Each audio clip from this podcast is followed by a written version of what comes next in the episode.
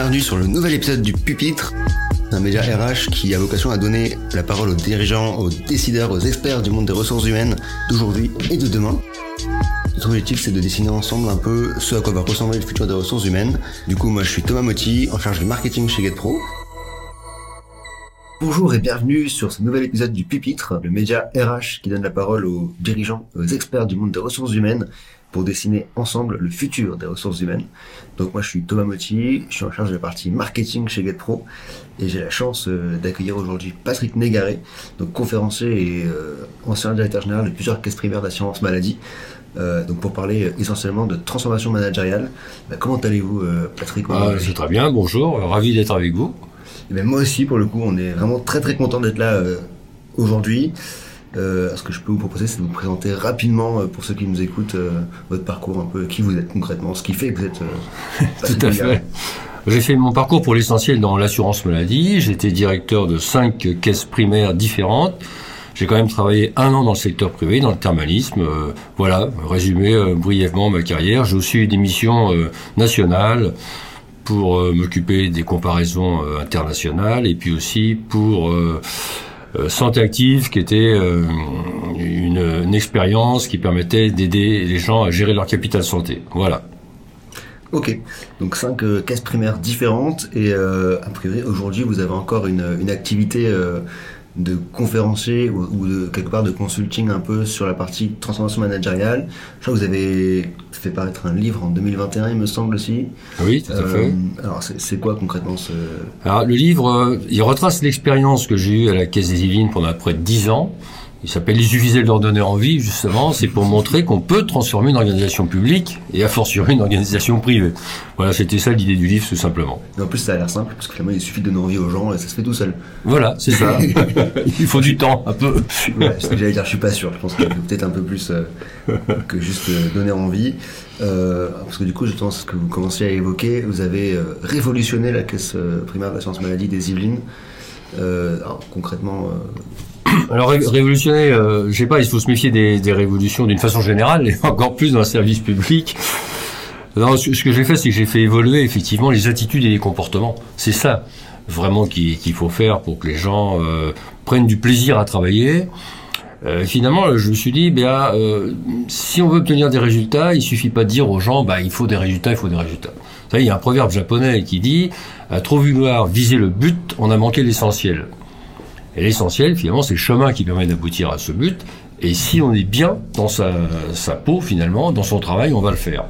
Mais pour ça, il faut que les gens expriment leur potentiel. Pour qu'ils expriment leur plein potentiel, il faut leur donner les meilleures conditions. Un manager, il est là pour donner les ingrédients qui font que les gens vont être bien. On n'ordonne pas aux gens d'être bien, quelque part. Donc, voilà. du coup, il y, a un audit qui est fait en amont, c'est parce qu'on part d'un constat qu'il y a des choses qui dysfonctionnent. pourquoi est-ce qu'on met en place Oui, alors disons qu'on arrive dans, c'est des très très gros organismes, si vous voulez, il y avait 1600 personnes, 30 sites différents, et forcément il y a des pesanteurs. Même si les gens sont pleins de bonne volonté, parce qu'il y avait une bonne ambiance, euh, la caisse s'appelait La Belle Endormie, vous voyez, déjà ça en disait long, donc c'était fort sympathique, mais on voyait qu'on pouvait mieux faire. Et à force de vouloir mieux faire au fil des ans, on supprimait des effectifs, etc je me suis dit, mais euh, il faut peut-être une méthode qui soit bien plus efficace. Et c'est là que je me suis référé à la transformation managériale qui fait qu'on manage plus comme avant. Mhm. Voilà, et c'est ce qui a fait qu'on a obtenu des bons résultats. Ok, donc des bons résultats, ce que vous avez mis en place concrètement quoi Enfin, c'est quoi les étapes par lesquelles on passe C'est quoi qu'il faut mettre en place pour euh, voilà. Alors, transformer les pratiques? J'ai commencé par ce que j'appelle l'acculturation, c'est-à-dire que quand je suis arrivé, j'étais déjà assez féru de management et je me suis dit euh, il faut que les gens euh, s'approprient un peu cette nouvelle culture. Donc, j'ai fait venir des conférenciers, on a adhéré à des associations, on a fait des benchmarking avec des sociétés privées. Comme ça, par eux-mêmes, les employés et les managers se rendaient compte que le monde autour de nous changeait, ils étaient prêts à accepter qu'on manage différemment. Et la deuxième étape ensuite, ça a été de leur montrer que finalement le management, euh, c'était très très lié aux neurosciences, c'est-à-dire comment fonctionne un individu, et si je comprends ça en tant que manager, je vais agir sur des leviers. Des leviers qui font que les gens vont changer leurs attitudes et leurs comportements, comme je disais tout à l'heure. Ah, c'est ces leviers, c'est le sens, la confiance, la reconnaissance, la fierté d'appartenance, l'autonomie.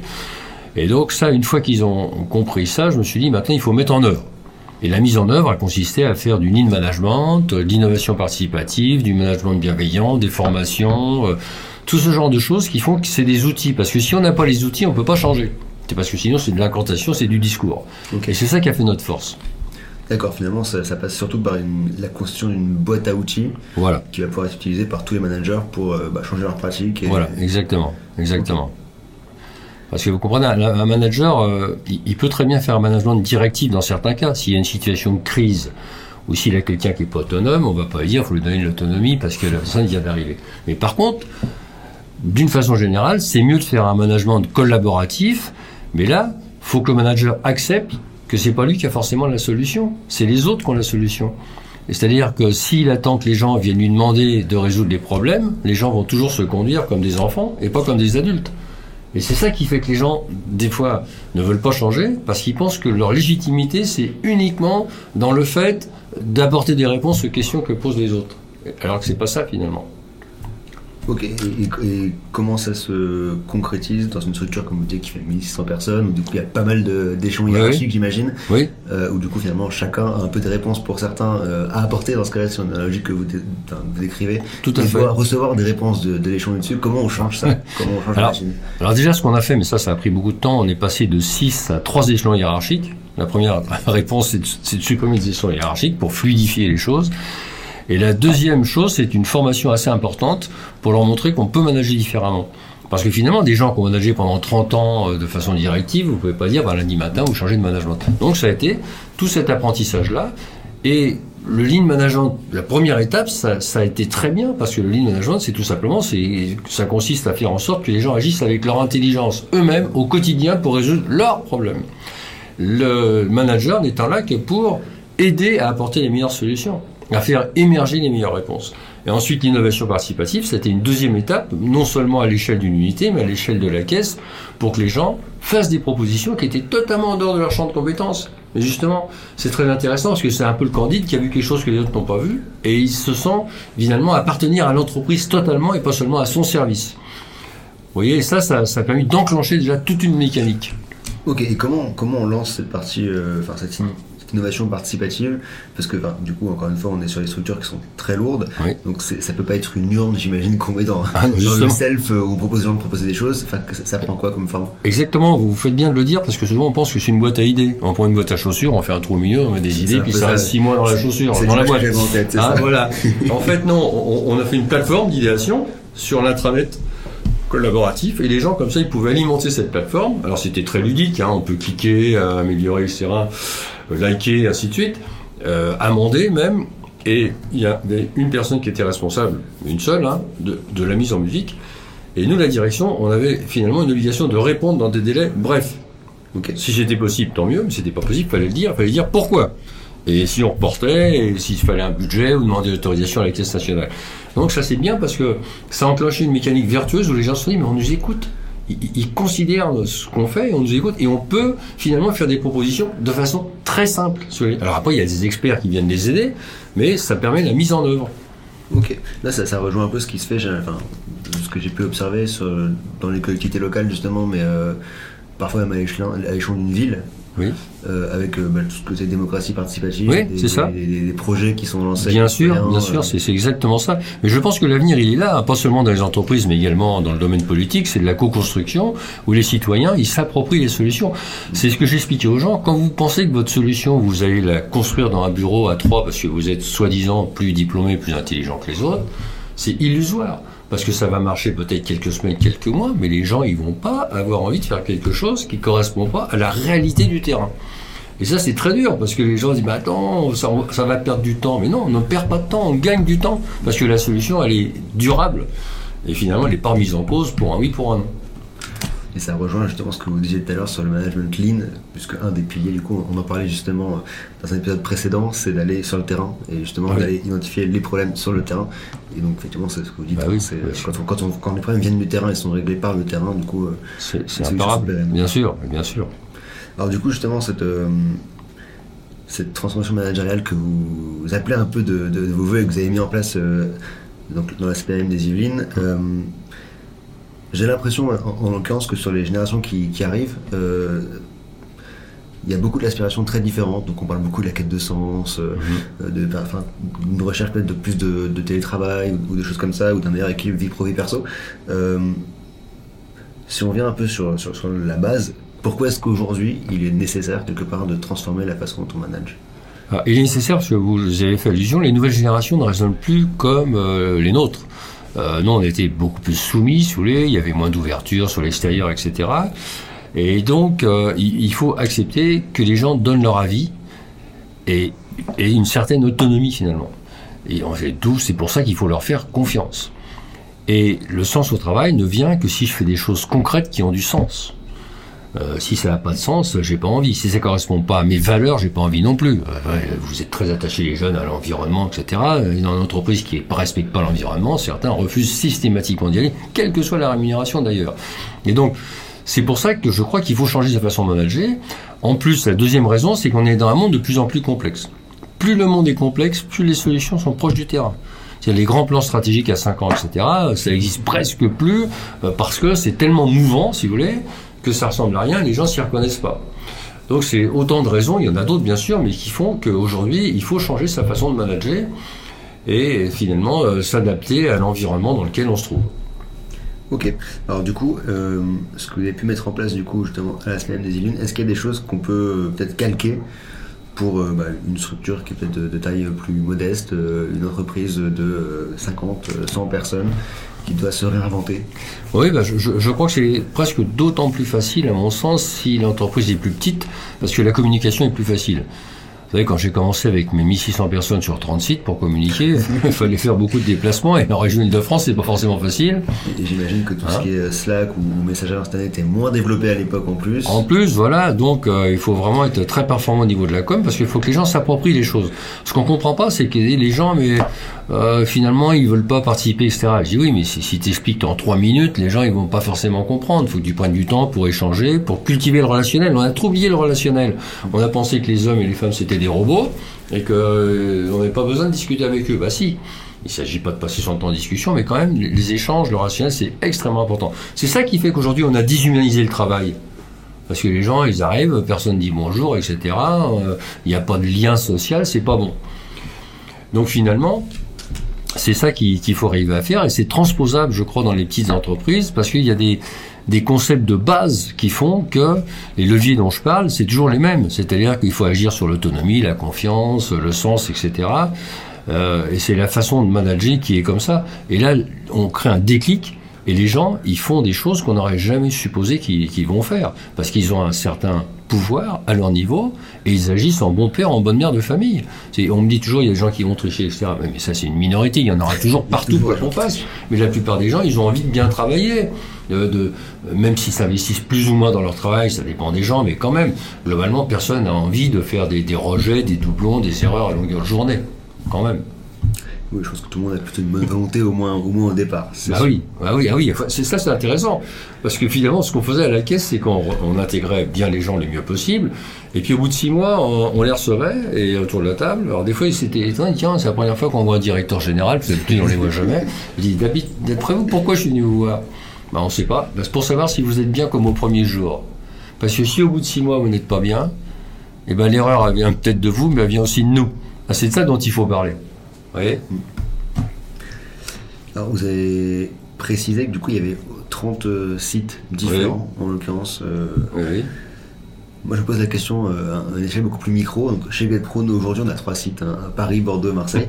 La question que je me pose, c'est comment on fait pour engager de la même façon euh, bah, tous les collaborateurs sur donc, 3 ou, ou 30 ou, ou 200 sites différents Oui, oui. Alors, d- déjà, il faut, il faut accepter que ça va pas avancer du même pas, si vous voulez. Hein, euh, parce que c'est pas l'injonction, euh, ça sert à rien. Faut, euh, les gens, ils doivent être, ils doivent être convaincus par l'action. Alors, ça dépend aussi des managers. Vous avez des endroits, le manager, naturellement, il va aller vers les gens, ça va bien marcher. D'autres, un peu moins. Donc, dans ce cas-là, eh ben, c'est les formations qui vont faire la différence. C'est le fait de se déplacer, d'expliquer, et puis de faire savoir ce qui se passe. J'attache beaucoup d'importance au fait que y ait, finalement les petits succès soient fêtés. euh, pour inciter les autres à le faire. On avait même fait un label à un moment qui s'appelait Colibri, puisque notre expérimentation s'appelait Colibri, là, où les gens euh, savaient ce qu'avaient fait les autres. Par exemple, il y en a un qui avait fait du management visuel, ça se savait. Un autre qui a fait recrutement avec les pairs, ça se savait. Et ça, ça incitait à faire la même chose. Puis il y avait un petit, une petite évaluation de chacun où on en était sur une échelle de 0 à 5, si vous voulez. Et ça, c'est super parce que finalement, c'est dire, bah, vous l'avez pas fait, mais peut-être que vous pouvez le faire. Et allez voir votre copain, il va vous expliquer. C'est pas le directeur qui le dit, c'est ouais, c'est par euh, comme ça, euh, hein, euh, pollin- pollinisation, cherchez le mot, hein, que ça avance. Ouais, mais finalement, il faut, il, faut prendre, il faut prendre du temps. Voilà. Ok, oui, et pas passer par la contrainte, mais plus euh, Ah oui. par Bah, prouver par. euh, Bah, par bien sûr, ça serait contre-intuitif. On va pas donner à l'ordre aux gens de faire quelque chose comme ça qui, qui leur correspond pas. Il faut qu'ils soient convaincus ensuite, quoi, progressivement. Ok. Euh, alors, il y a probablement des managers qui nous écoutent aujourd'hui. Euh, ce serait quoi peut-être les quelques conseils euh, que vous pourriez leur apporter Ouais. sur comment on fait pour, bah, pour transformer sa façon de manager ou pour bien manager tout simplement en 2022 Tout à fait. Alors la première chose, c'est que eux-mêmes, ils doivent accepter de se transformer. C'est pas le plus facile. Vous me direz, des fois, on peut se faire coacher si le patron est d'accord. Mais c'est aussi, c'est un peu ce que je disais en début de- d'entretien, c'est euh, c'est pas parce que je n'impose pas une solution que je vais pas être légitime. Au contraire, si je permets aux autres de grandir autour de moi, de leur faire trouver des solutions. Si vous avez des enfants, c'est ça. Tiens, tu vois, tu l'as fait tout seul, c'est bien. Papa et maman, c'est pas la peine. Ça, c'est génial. Que les gens, là, d'un seul coup, ils vont faire des choses complètement insoupçonnées. Ils vont prendre confiance. C'est la première chose. La deuxième chose, c'est d'utiliser les outils à leur disposition. C'est pour ça que je parle du lean, de l'innovation participative et même de micro-défis. C'est quoi un micro-défi C'est ce que je disais tout à l'heure. Bah, j'ose pas commencer. Il faut oser. Et si tu oses par un micro-défi, si tu échoues, ça sera un micro-échec.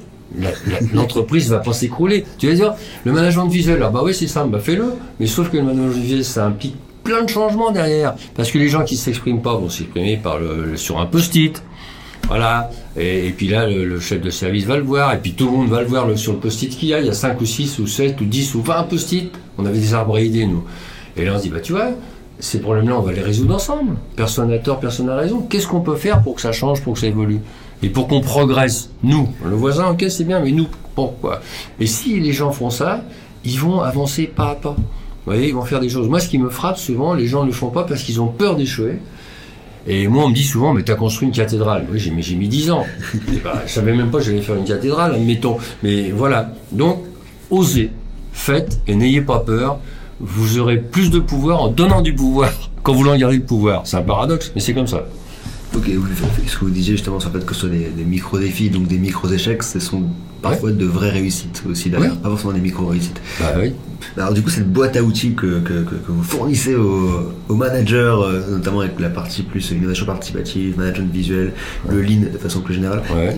c'est quoi les autres petits outils éventuellement qui peuvent s'ajouter à cette boîte à outils? Alors les autres, les autres petits outils, c'est euh, déjà faut, faut bien que définir ce qu'on entend par le management. Et nous, ça s'appelait management bienveillant et exigeant, parce que la bienveillance tout seul, on parle beaucoup de management bienveillant, mais c'est de la complaisance. La bienveillance, c'est on, on se respecte, tous les deux on discute, on est bienveillant. Mais si on était collègues, s'il y a quelque chose qui va pas dans le boulot, Il faut le et ben là, on, on va dire non, écoute, euh, ça va pas euh, ton truc. Là, moi, tu vas me faire perdre du temps. Voilà. Bon, ça c'est de l'exigence. Et l'exigence, ça donne de la fierté pour les gens. Donc il faut bien définir ces principes et ensuite pour les mettre en œuvre, euh, il faut euh, créer des. Nous on a créé des, groupes. Euh, les gens étaient volontaires, une quinzaine sur intranet pour faire partie d'un groupe, pour par exemple, cultiver la bienveillance ou des choses comme ça, ou associer les, collègues au choix des, fournisseurs, pour montrer que tout le monde avait voix au chapitre. Et ça, le, le groupe avait dit comment on va faire. Et ce groupe désigne lui-même son leader. C'est-à-dire, c'est pas un leader qui est imposé, c'est le groupe qui désigne. C'est pas le directeur qui dit ça va être. Alors ça peut être un manager ou un employé. Donc ça, ça, ça crée une émulation, si vous voulez, et ce qui fait que les gens avancent par ces groupes-là. Et puis ensuite, on a fait des évaluations. L'évaluation, c'est bien parce que à l'intérieur d'une unité et aussi dans la caisse, le manager, tous les six mois au début, puis après tous les ans, il évalue s'il a bien, si les gens estiment qu'il y a la confiance, qu'il est établi, s'il y a de l'autonomie, de la bienveillance, etc. Et là, ça permet de se réunir, de faire le point, de dire, voilà, les, les gars et les filles, on est là, on est 15, qu'est-ce qui va, qu'est-ce qui va pas? Et c'est tout ça qui enclenche un processus, si vous voulez, euh, vertueux d'amélioration du management. Ça paraît pas grand-chose, mais c'est toutes ces choses-là. Et puis après, c'est les idées euh, qui viennent pour euh, faire le recrutement avec les pairs, faire animer la fin d'une réunion par un employé. Les gens disent, ouais, c'est toujours les mêmes qui parlent, et ça, bah tiens, la dernière quart d'heure, tu vas l'animer. Et là, c'est bien, parce que la personne, le, manager se rend compte qu'il y a peut-être une personne qui fait bien, et l'employé se dit, ah, c'est pas si facile que ça. Et c'est pas pour mettre les gens en porte-à-faux, c'est que chacun comprend que comment ça, fonctionne une équipe, quoi. Vous voyez? Et c'est toutes ces choses mises bout à bout qui fait qu'on arrive vraiment à avancer. Ok. Alors comment on évalue une fois toutes ces transformations qui sont mises en place Comment on évalue si c'est un succès ou alors il y a- l'évaluation, déjà il y, a, pas mal de critères d'évaluation. Il y a l'évaluation dans chaque groupe, et puis au niveau de la caisse, est-ce que euh, ça, euh, vous êtes plus associé aux décisions, est-ce que euh, ça, ça, ça vous permet d'être plus autonome, ainsi de suite? Donc les gens répondent, ça c'est bien, on voit comment ça évolue. D'autres critères d'évaluation, dans certains services, ça peut être l'absentéisme. Euh, les plateformes de services qui répondaient au courriel chez nous au téléphone, on avait diminué le turnover, divisé le turnover par deux, réduit l'absentéisme de 30%. Parce qu'ils étaient complètement autonomes. Et quand ils définissaient leur planning, ils avaient les horaires variables. Et avant, c'était les managers qui faisaient ça. Et un manager, est-ce qu'il est là pour faire un planning toute la journée? Alors, pour l'organiser, oui, mais pour le surveiller, non. Donc les gens, ils disaient, bah, tu te débrouilles. Euh, c'est- toi qui vas manger, c'est toi qui arrives à 9h, c'est toi qui pars à 16h. Moi, je suis mère de famille, je vais chercher mes enfants week-end, mais moi, j'arrive plus tôt, toi, tu pars plus tôt. Enfin, voilà, ainsi de suite. Mais euh, ça, c'est quand même euh, une chose qui a un résultat extraordinaire. Ensuite, quand on a défini les valeurs de l'entreprise, alors les valeurs, c'est pas les valeurs sur la solidarité, etc., c'est les valeurs qui sont tournées vers l'action.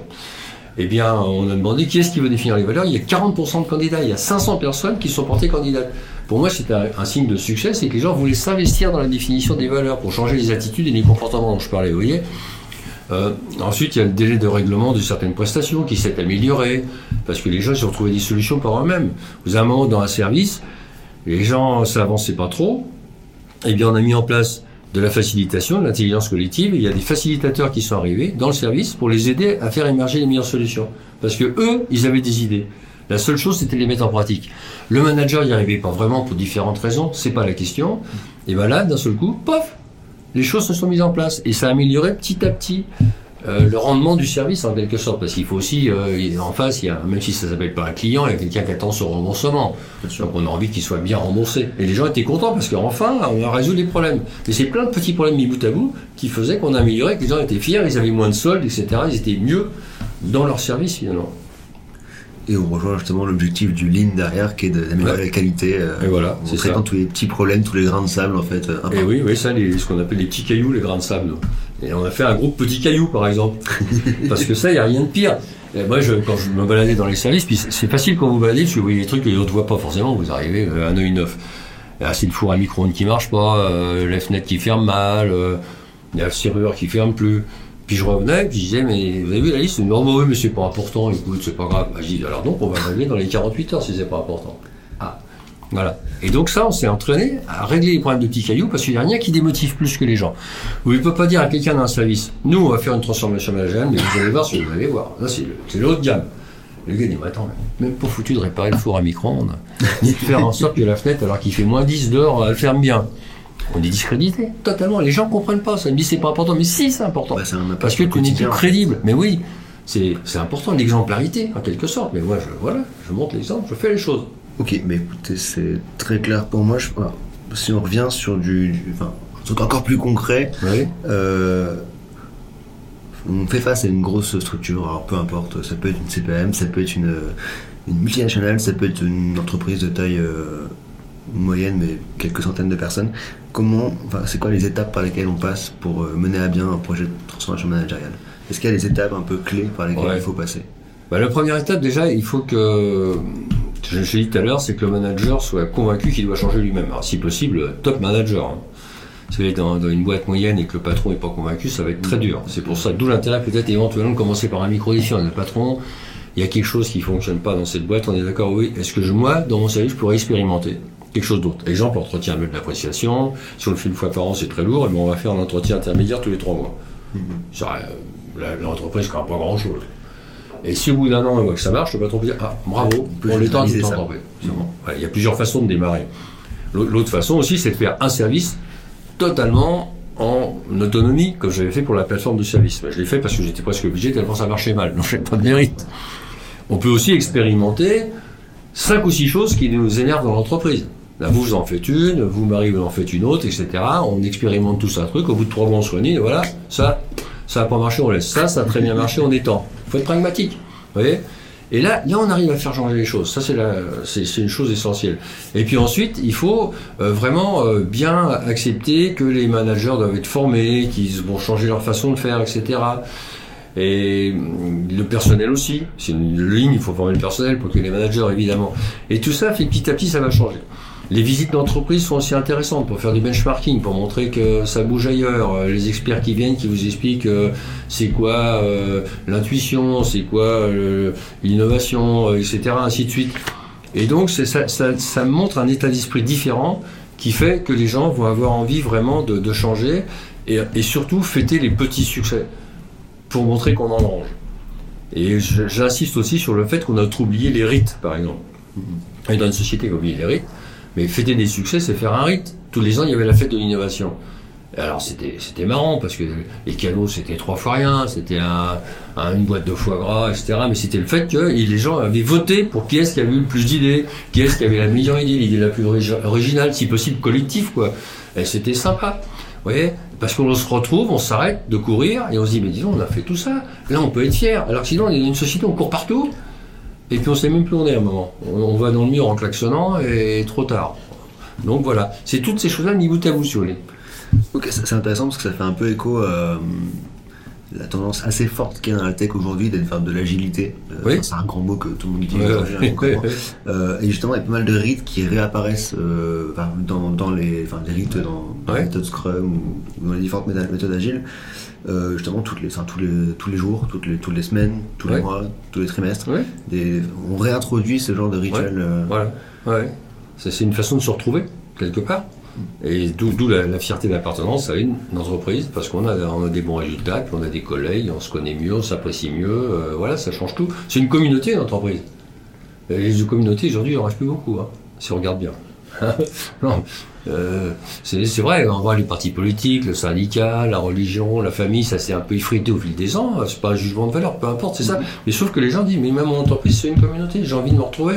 Le télétravail, 5 jours par semaine, c'était le Covid, c'était obligé, mais les gens disent, non, c'est trop. Nous, on avait beaucoup amélioré le télétravail avant la crise du Covid. C'est vrai qu'on a relativement bien passé le Covid, la crise des villes. Mais les gens avant ont dit, bah non, mais moi, je veux voir mes collègues. C'est pas possible, je peux pas rester toute la journée chez moi, j'ai 35 ans, je suis pas à la retraite, quoi. Vous voyez, bah oui.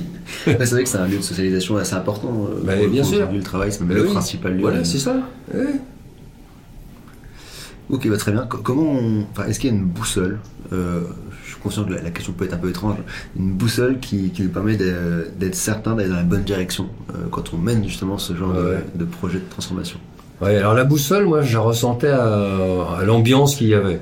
Et c'est ce que me disaient d'ailleurs les gens qui venaient quand on a eu plusieurs prix, ils venaient interviewer librement, évidemment. T'es pas, t'es pas un régime dictatorial. Ils me disaient, mais c'est fou, les gens, euh, vous les avez piqués ou quoi? Ils sont contents, ils ont les yeux qui pétillent, ils nous parlent de ça avec enthousiasme, ils disent, on n'a jamais été aussi bien dans ce job.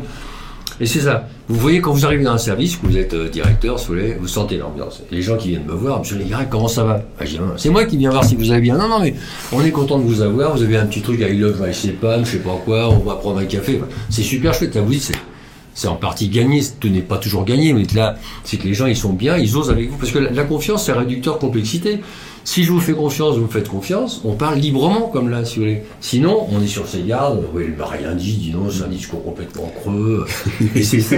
Et quand ça se passe avec le personnel, c'est génial. Parce qu'ils vous disent, monsieur Négaret, là, franchement, euh, on n'est pas d'accord avec vous, on préférerait faire comme ça. Bah, ils, savent qu'ils peuvent vous le dire. Et moi, je dis, mais je suis pas d'accord avec vous, Simone, parce que là, je pense que vous faites erreur. Ah bon? Ouais, c'est pas conflictuel. Et moi, je crois que c'est ça. C'est une sorte d'ambiance qui règne. Et l'autre chose aussi, l'autre élément, c'est marrant parce que on faisait beaucoup de learning expédition chez nous et les gens à la fin venaient me voir et me disaient mais oh, vous n'avez pas l'impression d'avoir perdu du pouvoir? Parce que les gens ils font plein de trucs chez vous, c'est incroyable, vous êtes au courant de tout. Ben, je dis c'est pas possible. À la fin, on était 1200. Dans un village de 1200 habitants, on n'est pas au courant de tout. Moi, c'est pareil. J'ai plus de pouvoir qu'avant. Parce que quand les gens ont du pouvoir, moi, j'ai plus de pouvoir en tant que directeur de la caisse. Et ça, c'est un critère. Ça, c'est un critère. Il a fait ça, celui-là, je suis même pas au courant, mais c'est pas mal ce qu'il a fait. Parce qu'il savait qu'il avait le droit à l'échec. Et que s'il faisait l'échec, il n'allait pas continuer six mois stupidement, en disant échoué, mais c'est pas grave, je, je vais rien dire. Vous voyez? Et ça, c'est un critère, je crois. Ok, finalement, ça, ça fait passer le rôle du manager du côté très directif, un peu euh, à Ah oui. l'ancienne, à un rôle de facilitateur finalement pour Voilà. faciliter les projets, faciliter l'innovation, la, la prise d'initiative. euh. Voilà. Et les gens ont plein d'idées extraordinaires, euh, et ils y vont, ils avancent, et puis voilà. Quoi. Je, je suis curieux de savoir est-ce que, enfin du coup, je vois comment ça peut se, se transcrire dans le quotidien des, bah, des collaborateurs de la CPM. Hum. Euh, est-ce que vous avez évalué l'impact que ça peut avoir sur les usagers de la CPM Alors ça, euh, oui, parce que vous savez, quand vous avez les délais de règlement, le taux de satisfaction, et ça, vous le mesurez. Mais enfin, ça, des fois, c'est un peu aléatoire aussi, parce que là, ils répondent de façon générale. Alors, on a fait de l'open innovation à un moment, comme on faisait de l'innovation participative en interne, avec le public. C'était en l'occurrence les assurés, avec euh, une start-up d'ailleurs, euh, qui interrogeait les gens, qui répondaient. Mais c'est très dur, on avait 1 300 000 personnes. Alors, ils répondaient pas tous, c'est évident, mais c'était pas facile. Euh, mais sinon, oui, moi je crois que le but du but, c'est que c'est de l'impact sur l'usager. Parce que sinon, on est là au service de qui? Au service de celui qui vous paye. Alors, il vous paye pas euh, de façon volontaire, c'est pire, il vous paye par l'impôt et les cotisations. Donc c'est ce que j'expliquais à mes gens, vous êtes d'autant redevable d'une personne qui est en face de vous, elle n'a pas le choix. Elle n'a pas le choix vrai. situation de monopole. Donc il faut bien la servir. Et en plus, cette personne, si elle est atteinte par la maladie, si vous lui compliquez la vie, c'est la double peine. Mmh, parce que Donc, si elle vient pour vous, compliquée déjà. Eh oui, c'est pour ça fonctionne. Hein, c'est pas pour euh, lire et il manque une signature, etc. Pour passer dans 8 jours, c'est pas possible, c'est pas sérieux ça, vous voyez C'est vrai, parce que c'est souvent un peu l'image qu'on peut en avoir. Mais dire, ça, euh, ça. complique les choses, côté administratif en plus. Eh, C'est euh, trop dommage, les gens sont déjà en, en- en situation difficile, faut pas en rajouter. Ah oui. Eh parfait. Alors, si on prend un peu de, hauteur euh, pour finir, euh, selon vous, le management de demain, à quoi peut-il ressembler? Le management de demain, euh, ça, ressemblera beaucoup à, un, manager qui, saura faire confiance aux gens qui sont avec lui et qui constatera qu'il obtient de bien meilleurs résultats. Et là, il y aura moins de stress, moins de difficultés. Alors, bien sûr c'est pas, pas facile. Mais je veux dire, je vois pas comment on peut faire autrement dans le monde de demain qui sera tellement complexe qu'il faut être très réactif. Euh, parce que finalement, le pouvoir, il doit se trouver là où est l'information, et pas l'inverse. Et l'information, elle est souvent à la base en contact avec le client ou en contact avec la machine où il y a des problèmes. Le management de demain, c'est ça. C'est le management qui, où les gens s'adaptent et le manager, il est là pour, comme je disais, faire émerger la meilleure réponse, pour mettre de l'huile dans les rouages, pour que, pour, pour que les gens fonctionnent le plus facilement possible et qu'il y ait la meilleure ambiance possible. Ok, donc en fait, on revient sur euh, ce côté facilitateur, euh, Ouais, c'est ça. simplifier la vie Ouais, de tout le monde. en fait. voilà, moi je crois. Vraiment, vraiment. ouais. Ok. Est-ce qu'il y a des, des éléments, euh, des clés peut-être sur les- les- la meilleure façon de mener à bien une transformation managériale qu'on n'aurait pas abordé et que vous voudriez revenir euh, Euh, non, je vois pas. Je pense qu'on a à peu près fait le tour de la, de la question là, avec tous les leviers. Il faut, faut que les gens euh, regardent bien euh, comment fonctionnent les peuples premiers, qui sont sur la bienveillance, le collectif, par exemple, euh, et les neurosciences. Euh, le management, il a 30 ans de retard sur les neurosciences. Et si là on veut pas changer, c'est qu'il c'est qu'il nous manque une clé quand même quelque part. C'est voilà. Et c'est ça. Une fois qu'on a compris ça, on se dit oui, il faut que je fasse différemment. On n'atteint pas le meilleur euh, d'eux-mêmes. Les gens donnent pas leur plein potentiel s'ils sont pas bien. Ouais, c'est pas exploiter les gens. C'est dire mais je suis fier de faire un truc et c'est moi qui l'ai réussi et c'est mieux pour moi, c'est mieux pour la boîte. Bah, tout le monde est content. Alors, c'est plusieurs fois que vous parlez des neurosciences, du coup. Ouais. Euh, est-ce qu'il y, a un- est-ce qu'il y a un auteur, un ouvrage, euh, une référence, peu, importe euh, la, forme de, la référence, qu'il faut absolument aller consulter pour. Oh, Il y, y en a beaucoup qui travaillent sur les neurosciences. Il y a Erwan Devez, qui est un copain qui a écrit un livre sur neurosciences et management. Vous avez Pierre-Marie Liedo aussi, qui est un chercheur très réputé, qui vulgarise très très bien ces choses-là. Euh, je connais pas tout hein, en neurosciences, mais c'est des gens qui m'ont inspiré parce que pour faire ce que j'ai fait là, j'ai beaucoup lu, j'ai- voyagé, j'ai assisté à des conférences, tout, pour, euh, pour être bien sûr que il il faut pas avoir une idée comme ça en l'air, il faut que ça repose sur quelque chose de solide, quoi Bien sûr. pour convaincre les autres en plus que c'est ça qu'il faut faire. Très bien. Et bien du coup, euh, dernière question et qui rejoint un peu ce que vous venez de dire justement. Peut-être que ça va faire euh, un peu doublon. Euh, Est-ce que vous auriez un, contact, une personne à laquelle vous pensez que vous pouvez nous recommander pour prolonger un peu la réflexion qu'on a eue ensemble aujourd'hui? Oui, alors il y, en- aurait pas mal. Moi, je, travaille avec un groupe de Belges qui est situé à Bruxelles, où ce sont que des experts praticiens. Euh, on est trois. Euh, Il y a Quentin Druard qui était euh, à la tête des transports belges. Et puis il y a aussi euh, Robert Collard qui a beaucoup travaillé dans des entreprises publiques et privées, qui a écrit un bouquin sur euh, mettre en place une organisation collaborative. Il va ressortir d'ailleurs un deuxième, euh, il- là ces jours-ci, la, la- la- la refonte qui sort. Et on, on travaille ensemble parce que on, on a, on a voulu montrer aux gens que si on avait de l'expérimentation et de la pratique, c'était plus facile à mettre en œuvre. Euh, parce que trop souvent, il y a des gens qui, qui parlent, mais ils n'ont pas intégré vraiment, ils sont pas auteurs de leur expertise. sous les- Voilà. Puis vous avez aussi euh, d'autres gens comme Frédéric Rémillet chez Ethic Consulting qui fait ça très bien. Enfin voilà. Euh, c'est des gens, on, enfin, on se connaît, on, travaille ensemble et ça c'est bien. Parce qu'on a cette même volonté de montrer que c'est possible en pratique de le faire. On, on est des, des pragmatiques, voilà. Et et je pense qu'il faut être pragmatique pour réussir à faire bouger euh, Je crois aussi. une ouais. structure de 1600 personnes, effectivement. Ben écoutez, parfait. Ben merci beaucoup euh, d'avoir échangé donc, euh, aujourd'hui euh, autour de toutes ces thématiques passionnantes. Ben écoutez, je crois que vous avez une conférence demain, donc euh, Voilà. bonne conférence et puis merci beaucoup. euh, merci beaucoup à vous. Merci.